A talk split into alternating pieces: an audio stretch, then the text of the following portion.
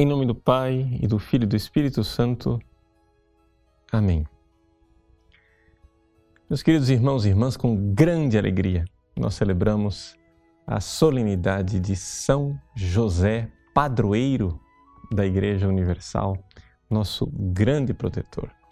Vejam, celebrar São José no meio da quaresma é uma grande alegria para nós, é uma espécie de parêntese nesse nosso é, tempo de penitência, de austeridade.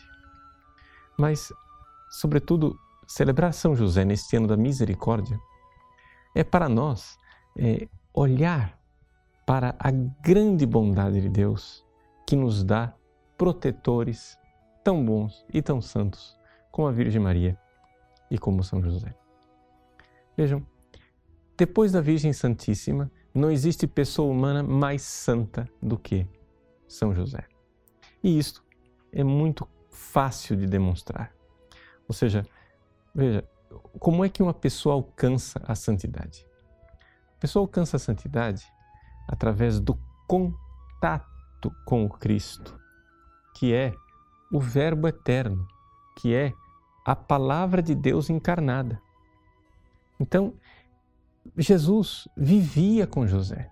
Mas não é que vivia com José do mesmo jeito que ele vivia com aquele povo de Nazaré. Nada disso nós sabemos, a própria Sagrada Escritura nos atesta que São José era justo.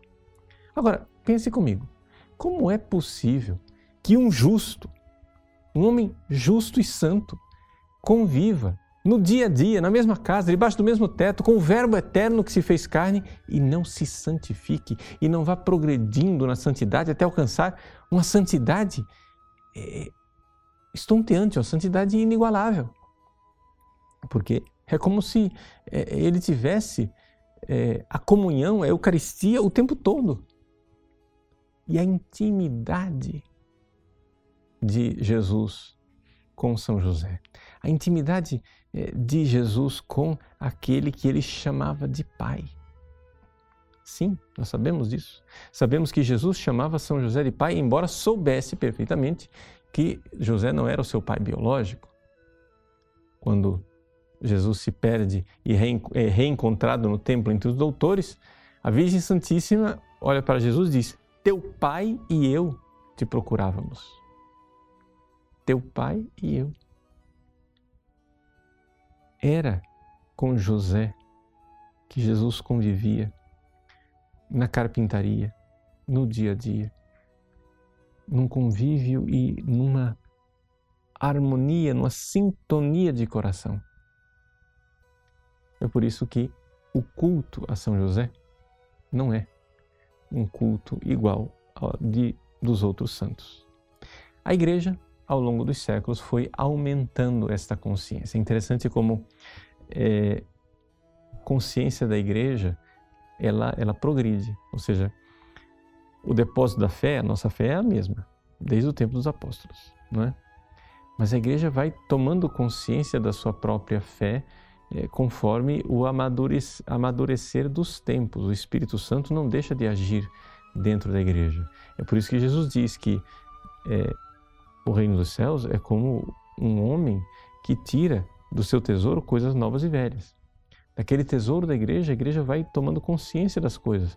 Por exemplo, levou é, 20 séculos para a igreja amadurecer a convicção inabalável de que a Virgem Santíssima tinha subido aos céus né? o dogma que foi declarado em 1950, a igreja creu isso há dois mil anos, já não, há, não houve interrupção, a igreja cria, mas a igreja vai crendo e aumentando o grau de consciência da sua fé. Uma coisa é crer, outra coisa é aumentar o grau de consciência da fé.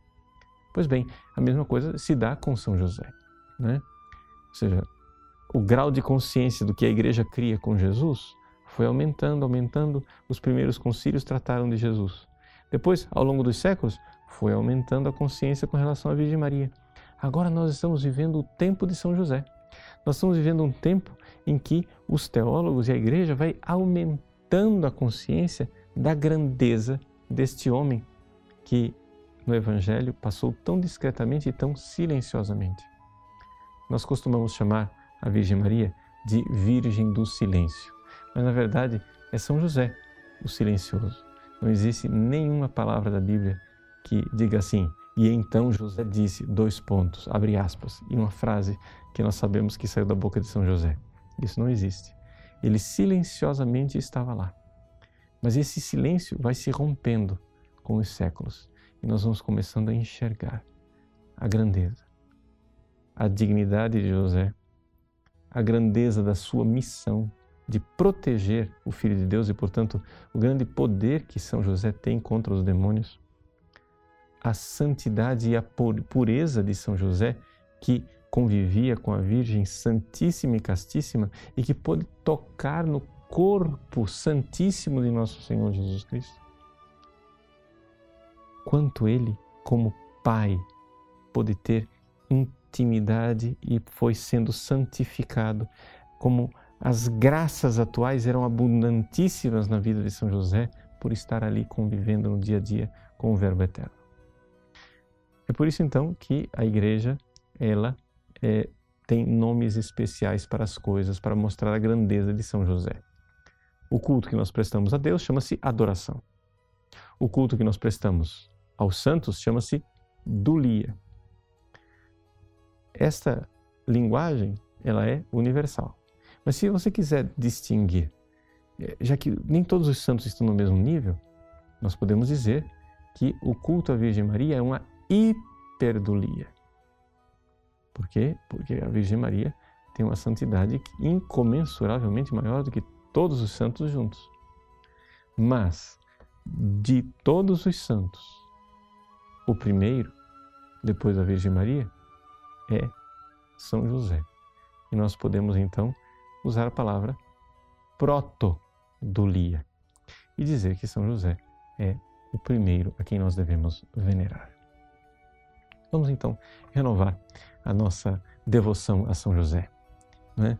Que o nosso coração se alegre, que no meio dessa solenidade, dessa grande alegria, nós peçamos a Deus as graças de termos São José do nosso lado. Santa Teresa d'Ávila, que tinha grande devoção a São José, disse assim que é, ela não se cansava de recomendar às suas filhas grande devoção a São José e no livro da vida ela diz é, são muitas as graças que alcancei através da intercessão desse santo patriarca. São José, nosso Pai e Senhor. Sim, Pai e Senhor, porque, porque Jesus o chamava de Pai e porque Jesus obedecia a Ele. Portanto, Senhor, podemos dizer, São José é Pai e Senhor. Ele cuide de nós, vele por nós, já que Ele cuidou da igreja nascente Cristo e a Virgem Maria, continue cuidando agora da igreja que, militante, luta e luta nesse mundo para se manter fiel a Deus. Deus abençoe você. Em nome do Pai, do Filho e do Espírito Santo. Amém.